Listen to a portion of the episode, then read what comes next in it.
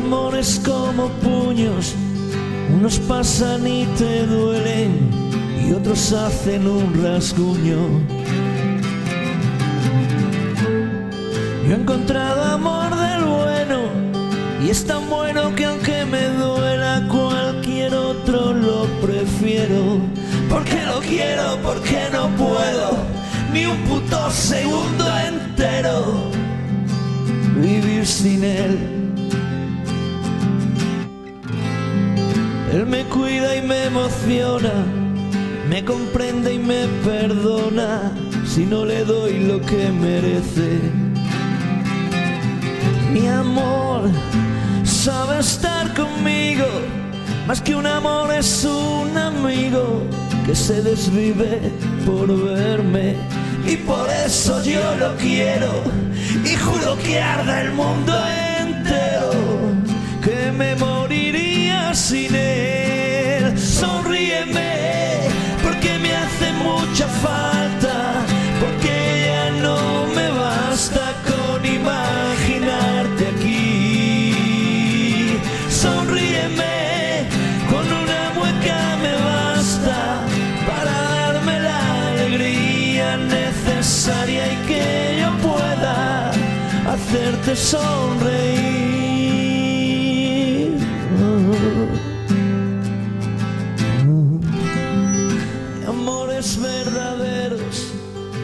Y bien, seguimos compartiendo la noche aquí en Travesía al Sur a través del 107.1 para todo el centro del país y también en directo, donde quiera que estés, llegando a vos a través de surfm.net. siempre y es tan claro y. Y bueno, ahora sí estamos en contacto con el músico español Jo, a quien ya le damos las buenas noches y nos está escuchando. Buenas noches, ¿cómo te va? Hola querido, ¿qué tal? Muy bien, encantado de charlar contigo. Bueno, un gusto que estés en contacto con nosotros eh, para conocerte un poco, por conocer tu trayectoria y también vamos a hablar este, de lo que es eh, tu participación en el Festival de la Canción en Punta del Este 2020. Este, pero si te parece, para que la gente te conozca un poquito, este, contame, contame un poquito, este, español, eh, ¿de qué parte? Yo soy natural de la ciudad de Granada, en la Andalucía española, en el sur, ¿no? Famosa por, por el flamenco, por ser cuna del flamenco. Además soy hijo de luthier. Mi padre era constructor de guitarras flamencas y clásicas, le hizo guitarras a los grandes concertistas del mundo. Por ejemplo, uno que todos conocéis, el gran Paco de Lucía, ¿no? Así que yo desde que estaba en el vientre de mi madre, como que ya debería de haber heredado el gen flamenco al que, esperaba mi padre, que heredaba siendo el primogénito, ¿no? Bueno, sí, bueno, ya, yo me, le salí por- ya me respondiste a otra pregunta, porque te iba a preguntar precisamente este, cuál había sido, en qué momento había sido tu primer contacto con la música. Pues ya te digo, o sea, mi padre era de la vieja escuela, ¿no? Y era un gran flam- flamenco de corazón. Y constructor de guitarra se codeaba con los grandes de la guitarra, los bailadores, las cantadoras, de todo. En mi casa cada 15 días, 20 días había una reunión flamenca, una fiesta flamenca y yo he vivido todo eso de chiquito, ¿no? Ese era mi contacto directo porque era la pasión de mi padre, ¿no? Pero yo salí por otro lado, salí por el lado rockero de la vida, no ni heredé la aspiración de mi padre por, por continuar el, el maravilloso oficio artesano que tenía como, luthier, ni tampoco heredé el gusto por el flamenco, no lo respeto, le tengo el amor que le tengo que tener, porque lo he vivido, como te digo, desde antes de nacer, pero yo lo que quería era tener una guitarra eléctrica y formar una banda de rock, así que imagínate que a mi padre no le hizo ninguna gracia eso, ¿no? Un tipo de la vieja escuela que pensaba que el rock era esa música moderna que hacían tipos de pelos largos, ¿no? Y llega el primogénito, su esperanza, ¿no? Y le pide una guitarra eléctrica, en fin. Si hay un momento en que un hijo puede decepcionar a su padre, ese fue el mío, querido. Pero bueno, la, en la vida los vientos te van llevando y, y al final aprendí, aprendí solo con esa guitarra eléctrica que me compró, aunque regañadientes me la compró al final. Y empecé a sacar los acordes de los viejos vinilos en, en su giradisco y hasta que un día te reúnes con unos amigos, eh, montas tu primera banda, hablo de mediados de, los años 80 y ahí empieza tu aventura, hasta el día de hoy. Mediados de los años 80, donde eh, el rock eh, español tuvo grandes referentes que, bueno, que son este, recordados hasta ahora, este, suenan sus canciones en, todas las radios del mundo y, vos te, codiabas este, con, con, toda esa gente este, en, esa escena musical de los 80 que fue muy fuerte. Fue la explosión, ¿no? No solo en España, sino yo ahora que estoy en vuestro lado del mundo viajando por vuestros países, Argentina, Chile, Uruguay, los 80 han sido muy importantes musicalmente también este lado del mundo. Lo que pasa es que esas cosas no llegan a España ni a Europa. Pero sí, en España llegaban los sonidos de Inglaterra, los sonidos norteamericanos. Yo especialmente como amante del country y del rockabilly, mi primera banda fue una banda de country de rockabilly con tupés, con cueros negros, ese tipo de cosas, ¿no?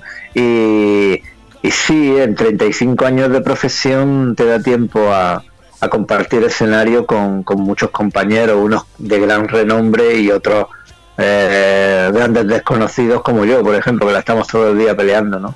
Pero bueno, de, reunirte con unos amigos para tomar una cerveza y, y tocar en un ensayo un sábado por la tarde o un domingo, un día entra la industria musical en tu vida, los managers, los productores, te profesionalizas, empiezas a hacer giras a ser grupo invitado, telonero, músico de sesión de grandes figuras. De pequeñas salas empiezas a tocar en estadios de fútbol, en plazas de toros, en grandes salas. Y bueno, eh, como te digo, el mundo de la música es así, es una montaña rusa, ¿no? Y yo, bueno, he tenido la oportunidad de cruzarme en el camino y sigo haciéndolo porque sigo vivo en esto, con la misma pasión e ilusión, con, con grandes nombres, pero también gente como yo, que como te decía antes, seguimos ahí peleándola todos los días, poquito a poco, ¿no?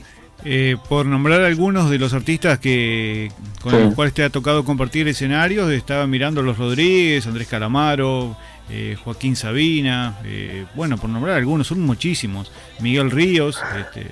Sí, prácticamente todos, porque son muchos shows, ¿no? Sí, sí, este, bueno. Y bueno, son, son grandes nombres con los que te vas cruzando, de los que evidentemente aprendes mucho tanto encima del escenario, que es la parte que conoce el público, como, como detrás, ¿no? En bambalinas, ¿no? En los camerinos, ¿no? Bajo el escenario, donde aprendes también a conocer a la persona, al, autor, al, músico, ¿no? Y eso, por supuesto, que te enriquece y a mí me ha enriquecido y bueno, y sigo cruzándome eh, con, con muchos compañeros en los diferentes países por los que voy visitando. Pero bueno, como te decía también, yo entiendo que es importante forma parte del currículum de uno, pero le doy el mismo valor a los grandes nombres que a, los que no lo son tanto, porque la, la, vivencia está ahí, que lo, lo importante eh, de ese cruce de caminos es poder subirte a un escenario y, y, poder observar, poder escuchar y poder compartir música en este caso. ¿no? En tu carrera formaste muchas bandas, este, ¿cuántos discos editados hasta el momento si sumás este, tus diferentes etapas? Pues realmente nunca he hecho la cuenta, pero sí pueden ser no demasiados para el tiempo que llevo, porque siempre me he pensado mucho lo de lo de los álbumes y antes hasta hace cierto tiempo ahora puedo sacarte una colección de canciones una vez al año, más o menos. Yo siempre yo ya soy libre de, en el terreno de la promoción y de la producción y, y saco una canción nueva, una colección de canciones cuando lo creo conveniente, cuando me apetece. Pero antiguamente dependíamos de los contratos con las disqueras, de los managers, de buscar el momento adecuado, de esas cosas de la industria, ¿no? Pero yo qué pueden ser 10, 15 álbumes de, de los que se han editado muchísimos singles con eh, los, los, vinilos pequeñitos con cara A, con cara B, luego llegó el CD. La verdad es que en 35 años me ha dado tiempo a pasar por todos los formatos, ¿no? A ver qué inventan ahora, ¿no? Ya inventado el MP3 parece que se ha inventado todo, ¿no? Pero sí, es una bonita colección, es una bonita colección de formato que no representan o que no acogen todo el trabajo realizado y todas las canciones que de una manera o de otra se han podido quedar en el camino, que son muchísimas más, ¿no? Pero bueno, hay una muestra bastante interesante, prácticamente, por no decirte, con todos los proyectos en los que he militado, he editado algún álbum, alguna colección de canciones, y eso siempre es bueno, ¿no?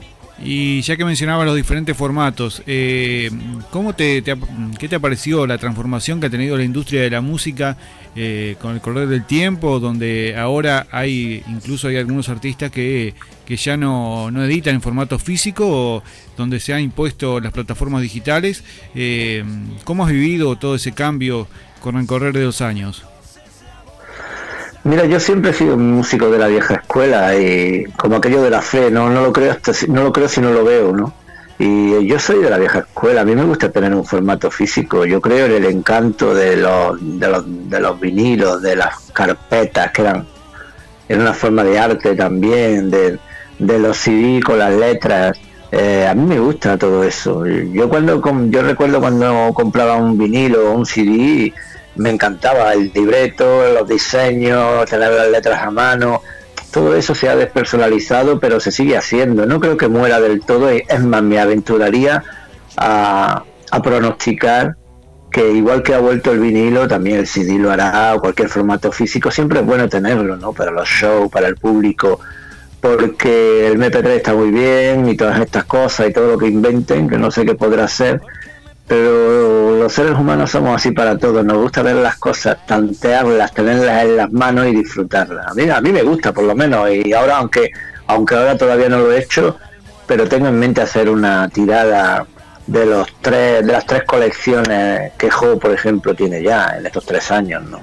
Creo que es, no sé, creo que es interesante tenerlo a título personal y luego como te digo para poder pasearlos por los shows y que la gente los tenga de una forma más más asequible, porque están ahí, están en las plataformas digitales, están en Amazon, en Spotify, en todas, ya, ya lo sabemos todos, ¿no? Pero creo que eso, que parece una ventaja, a veces también se puede convertir en un inconveniente porque te convierte en un grano de arena en una inmensa playa. Y al final nadie, nadie sabe, es muy difícil es muy difícil cuando realmente no tienes un poderío y tu música llega masivamente porque tienes una gran producción, mucha plata detrás, te quedas perdido ahí en no sé qué limbo musical, ¿no?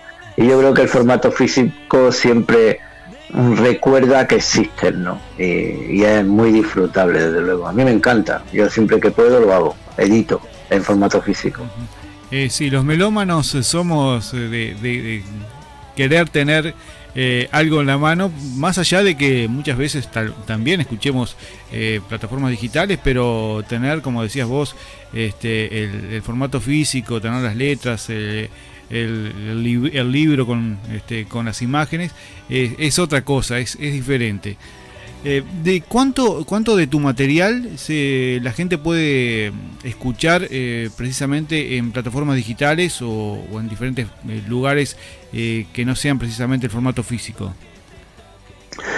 Bueno, el formato físico lo perdí, lo perdí justo antes de, crear el, el proyecto Jo. Fueron hasta ahí llegué con el CD eh, todavía sigo encontrando viejos vinilos, long play y singles de mis viejas bandas en mercados de estos virtuales. De pronto me encuentro que venden un disco de una de mis bandas, Malditos los Celos, Salvaje Pasión, por un dineral de plata, por 500 dólares. Digo, madre mía de mi vida, en mercados de estos mexicanos y tal, y se ve uno ahí, todo jovencito, todo, viendo cómo, cómo sus discos se venden por muchísimo dinero. Es una cosa increíble todo eso, pero ni siquiera yo hasta el día de hoy tengo tengo una copia. Fíjate lo que son las cosas, lo cual esto es muy triste, pero por la razón que sean no las conservo, ¿no? Eh, a partir de juego todo es todo ha sido digital porque también era más rápido lógicamente y, y bueno más barato en todo, pero como te digo mi intención es también hacer una tirada física porque a mí me encanta tenerlo y creo que que yo sí creo en eso de ver para creer un poco, ¿no? Se distingue un poco y además cuando uno no piensa en, a ver, yo lo pienso, en llegar masivamente, en, las descargas, en tal, sino que uno va sumando de uno en uno y convenciendo a la gente de que tu música merece la pena, es bueno tenerlo siempre. Así que de momento creo que todo está editado en, vinilo y en CD, menos lo dejó, menos las tres colecciones dejó. ¿no? Eh, bueno, eh, te pregunto, ¿qué, hizo que, un artista español eh, esté, se venga a América Latina, este, comience su aventura en otro continente que no es el suyo, eh, que no es muy habitual. ¿Qué fue lo que, lo que hizo tu salida de, de España? Yo me lo pensé mucho porque yo estaba inmerso en una gira con, bandas que conocéis muy bien como La Unión, La Oreja de Van Gogh, gente así, en giras revival que hacemos en España mucho, se hace mucho. Y la verdad es que tenía una vida personal y profesional muy cómoda. Prácticamente de miércoles a domingo actuando por todo el país, ganando buena plata, una vida mira, era tan cómoda que me aburría muchísimo. Se convirtió en monotonía, ya no me apasionaba, era como ir a la oficina de 8 a 3 y todos los días lo mismo, un déjà vu continuo. Y un día acepté la propuesta que ya me venían haciendo dos, dos productores de Buenos Aires y no lo pensé, decidí romper esa monotonía. Fue una ruptura de confort, primero personal y musical después, y no lo pensé más, me levanté del sofá, lo recuerdo perfectamente, saqué el boleto y un 15 de julio de 2017 aterricé en Ezeiza, en Buenos Aires, desde entonces estoy dando vueltas por vuestro lado del mundo. Así que supongo que esto demuestra que muchas veces en la vida, y eso nos pasa a todos, cuando pensamos demasiado en las cosas, a lo mejor estamos perdiendo alguna oportunidad y no las terminamos de hacer. Nos acomodamos, nos conformamos con lo que tenemos y a mí me pasó que decidí romper con ese encefalograma plano y jugármela con todas las consecuencias, sin miedo y, y tirando para adelante. Siempre, ¿sabes? Necesitaba retos y estoy enfrascado y inmerso en esta aventura maravillosa, que a veces me va mejor, a veces me va peor, no me puedo quejar, la verdad es que las cosas me van bien poquito a poco, porque yo no tengo apoyo de disquera ni de manager, todo lo que sale sale de mí, de mi bolsillo y de mi sacrificio y de mi capacidad. Y, estoy bien, no, no miro al retrovisor, no estoy pensando en, en regresar a España, todo lo contrario, estoy deseando ya que pase toda esta paranoia mundial y poder seguir viajando y por seguir promocionando por toda Latinoamérica, por, por cualquier sitio donde se pueda y me dejen, ¿no? Eh, así que tu primera parada fue en, en Argentina, este, luego, luego anduviste también por, por Chile, si, si mal no leí por ahí en, en tu biografía. Sí. Este, y todo, todos los países eh, te, digo, has tenido una buena recepción del público. Sí, yo empecé en Argentina, igual que aquí, igual que en Chile. Me declaro, amigo mío, un gran tocapuertas. Yo, yo no espero, yo no espero, yo no creo que haya que esperar. Yo llamo a las puertas, llamo a los medios, me pongo en contacto con ellos como contigo y les muestro mi trabajo y bueno, pues si quieren a bien dedicarme un minutito, pues ahí está. Hay que, hay que no le interesa porque están demasiado eh, ensimismados con determinadas modas y determinados sonidos y a otros que sí que les parece interesante pero sin prisa, sin expectativas altas, sin presiones, sin objetivos grandes, con tranquilidad, disfrutando cada pequeño gran logro conseguido. Y en Argentina empecé así, estuve casi año y medio en el país haciendo entrevistas sin parar prácticamente todos los días, show acústico, grabé el primer álbum, La Reina de los Quilombos, y luego me vine, quise cambiar de aire, me vine a Montevideo, grabé el segundo, Redención, lo grabé aquí en el país, incluí alguna canción que ya tenía escrita, y desde entonces en vuestro país vengo haciendo promoción intensa en todos los medios de comunicación, sean pequeños, grandes, canales de televisión. Incluso tuve la fortuna de, presentar mi música en la Sala Citarrosa el pasado 28 de febrero con una gran banda de músicos uruguayos que me acompañaron y, y además me acompañaron gente que conocéis muy bien, como el señor Tabaré Rivero de la Tabaré, como Alejandra Wolf, como Cairo Herrera, como Maxi Suárez, Guillermo Canavesi, el Gavilán, músico reputado uruguayo. Y bueno, mm, todo iba muy bien, todo va rodando hasta que, bueno, el mundo se paró, ¿no? y ahora, pues nada, en lugar de, de acachar la cabeza, yo nunca lo he hecho, no le he dado más importancia de la que merece esta situación, por supuesto pues estoy a la espera de que se pueda viajar con normalidad, ni extraña ni rara, normal, para seguir viajando por... Tengo pendiente Chile, México y Paraguay ya de entrada, pero mi intención es seguir viajando mientras las neuronas me lo permitan, la salud me lo permita y la plata me lo permita. Pero aquí sigo haciendo preguntas en todos los medios, hago entrevistas con todos los países todos los días y a todas las horas. Hoy he hecho tres, esta es la tercera. Y, y ahora estoy inmerso además en como, Uruguay creo que es el único país donde se pueden hacer show en directo, me he embarcado en una gira acústica que va muy bien, se van cerrando fechas Eh, el sábado estoy en Cabo Polonio, también tengo en Santa Lucía, San José, eh, Montevideo, eh, se me olvida alguna, Canelones, en fin. La verdad es que, como te digo, no me puedo quejar porque mi música va entrando poquito a poco, no, tengo prisa y ningún tipo de presión. Y estoy inmerso en eso, en sacarle todo el partido que pueda a esta gira acústica, recorrerme todo el país y hasta de principio hasta que acabe el verano y luego ya veremos ¿no? si se sigue si se sigue con esta pandemia pues seguiremos aquí en Uruguay promocionando y haciendo cosas y si se abre el mundo por fin pues nos plantearemos seguir viajando ¿no? Bueno, eh, contame un poquito cómo se dio la, la tu participación en el Festival Internacional de la Canción en Punta del Este en este 2020, donde participan artistas de, representando a, una infinidad de países. Sí, una vieja canción, Sonríeme. Yo siempre digo que las canciones nunca se deben de, olvidar ni, ni guardar en un cajón. Pues nada, ha encontrado su momento, es una canción de corte melódico eh, se presentó a un festival, este festival, Festival Internacional de la Canción Punta del Este. Creo que se presentaron 1.832 canciones de todo el mundo. Se han seleccionado 25 que representan a 25 países. Yo represento a España.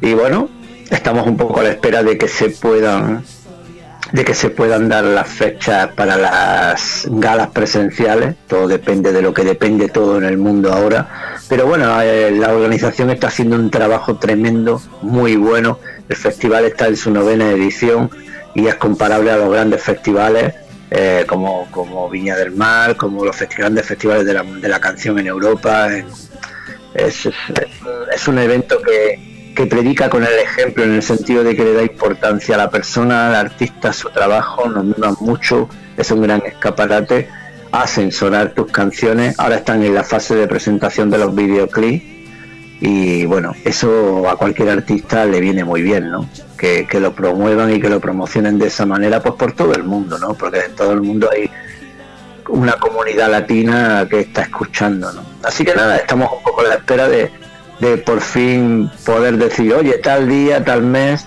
son las tres galas previas en diferentes salas de Uruguay, no sé todavía dónde, y luego una gran gala final que probablemente será, por supuesto, en Punta del Este. También he sido seleccionado para el Colombia Music Festival, otro gran festival donde también hay un montón de países representando, con otra canción que se llama Sapos y Culebras, y bueno, ahí vamos metiendo la cabeza poquito a poco, como te decía, sin prisa pero sin pausa y muy contento, ¿no? De que mi música vaya, vaya llegando poco a poco. Eh, bueno, eh, antes de pedirnos, te, volvemos un poquito para atrás en, tu carrera, en tu trayectoria. Eh, referentes musicales para vos, ¿qué, ¿qué, artista te ha marcado de repente en los comienzos? Este, que, que te inspiraste en él, por ejemplo. Nunca he sido seguidor de nadie, la verdad.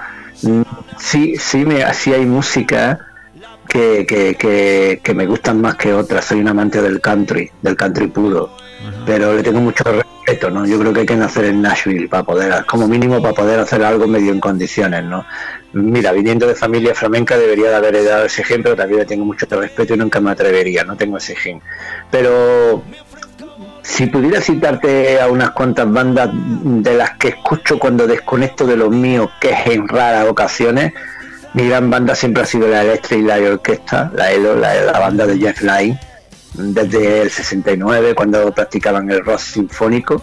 Y son, esos discos, son esas bandas que uno siempre escucha, cuando realmente puedo desconectar y disfrutar de música. Evidentemente en este viajar, en este camino, te vas cruzando con nuevos sonidos, con nuevos músicos, con nuevas bandas, pero uno es fiel a su sonido, ¿no? y yo siempre vuelvo a los mismos discos, ¿no? Bandas poco conocidas por el gran público como De La Mitri, una banda escocesa, Dada, una banda de rock progresivo californiana, o gente como Manic Street Preacher, eh, como Collective Soul, como Midnight Oil, la banda australiana maravillosa, que nunca me cansaré de escucharlo ese tipo de cosas, ¿no? Que están un poco lejos de, de las radiofórmulas comerciales, de, los, de las audiencias masivas, pero que siempre es un placer Eh, además, yo cuando escucho música, escucho música a full. Eh, no escucho un disco, me escucho la discografía y hasta que no paro me la repaso entera desde el primer disco hasta el último. Así que la disfruto muchísimo y soy fiel a esas cuatro, cinco, seis, siete bandas quizás. ¿Y de, tu país escuchabas, eh, escuchás algo, este, algún otro músico o este, sí, Sí, eh, yo nací musicalmente en los 80, fue la efervescencia de la rocona madrileña, los sellos discográficos, las bandas que luego se convirtieron en leyenda. Siempre he sido amante de los sonidos poperos.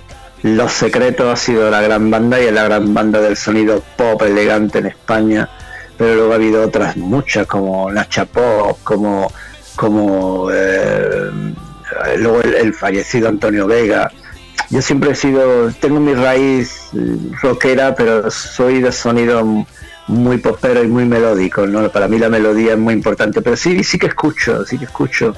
Y he escuchado siempre y, bueno, los pistones, no sé, bandas bandas de los 80, entre los 80 y 90, que supongo que de una forma consciente o inconscientemente de alguna forma siempre te marcan el camino un poco de lo que quieres conseguir, aunque luego uno le va dando su sello personal. Además, siempre me han gustado los sonidos fronterizos, como te puedo citar a La Frontera, que fue una banda de sonido fronterizo, también country, rock and roll, muy famosa en España, ese tipo de sonidos. ¿Y algo que, hayas descubierto de nuestro país que te, haya gustado o que de repente le hayas prestado atención? Pues mira, tengo los oídos bien abiertos y como creo que dije antes, no tengo prejuicios contra nada y, eh, voy descubriendo la diversidad maravillosa que tenéis, eh, vuestro rock, vuestro pop, vuestro folclore, incluso vuestras mezclas. Eh, he tenido oportunidad de, cruzarme el camino de, grandes de la música, como, como mencionaba antes, la Tabaré, o gente que hace más pop, hace más rock. Eh, incluso folclore, como, pues no sé, Gerardo Nieto, como gente así, ¿no? me gusta esa diversidad y voy escuchando, voy escuchando por los países que, que voy pasando y además con la intención de colaborar. Estamos terminando un videoclip con todos estos artistas que te he mencionado aquí en Uruguay de una canción y creo que lo podremos lanzar en breve si la situación lo permite y la intención es esa. También me gustan los sonidos de No te va a gustar o de la vela puerca. No, no tengo, no tengo, insisto, prejuicio. No, no dejo de escuchar una banda porque sea más escuchada. a mí me parece que las canciones si son buenas merecen la pena ser escuchadas siempre, sea la banda que sea y el estilo que tengan. Entonces tengo los oídos siempre muy preparados y siempre muy muy predispuesto a escuchar todo lo que pueda por el camino. Eh, bueno, Jo, yo te, agradezco un montón que hayas eh, prestado estos minutos para conversar con nosotros.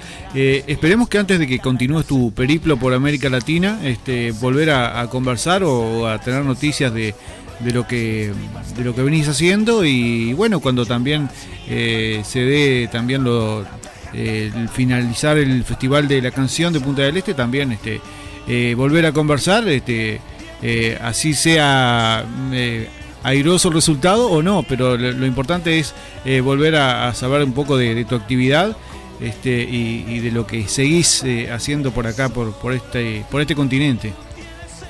Sí, yo siempre me gusta estrechar lazos y siempre mantengo informados a los medios y os, seguiré enviando toda la información.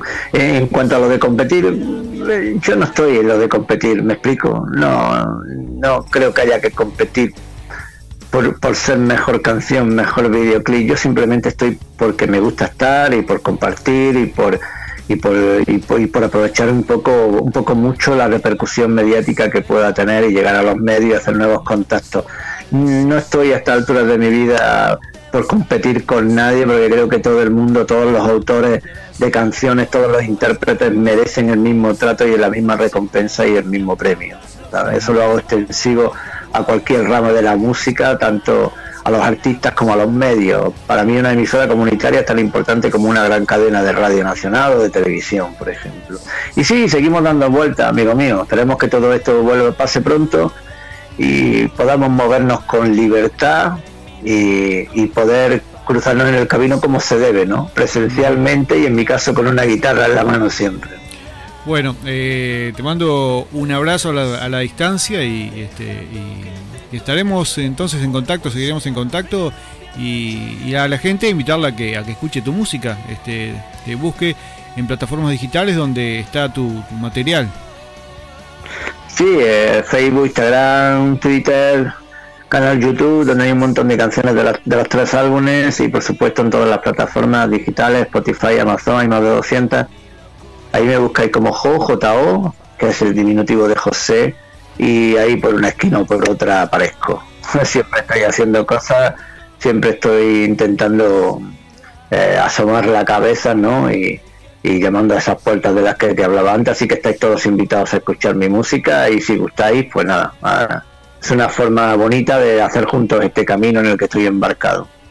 Bueno, cerramos esta eh, conversación entonces con uno de tus temas para que la gente este, vaya este, escuchando tus canciones que van a seguir sonando en nuestro programa. Este, por supuesto, eh, el material que tenemos y cuando recibamos más también lo vamos a ir incorporando a la programación de, de Travesía al Sur. Genial. Bueno, así que pues muchísimas gracias. Nos despedimos con Sonríeme de esta y después vamos a escuchar algún otro más. Este, te agradezco una vez más y seguimos en contacto. Un abrazo. Abrazos a todos, paciencia, resistencia y cuidado mucho. Chao, buenas noches.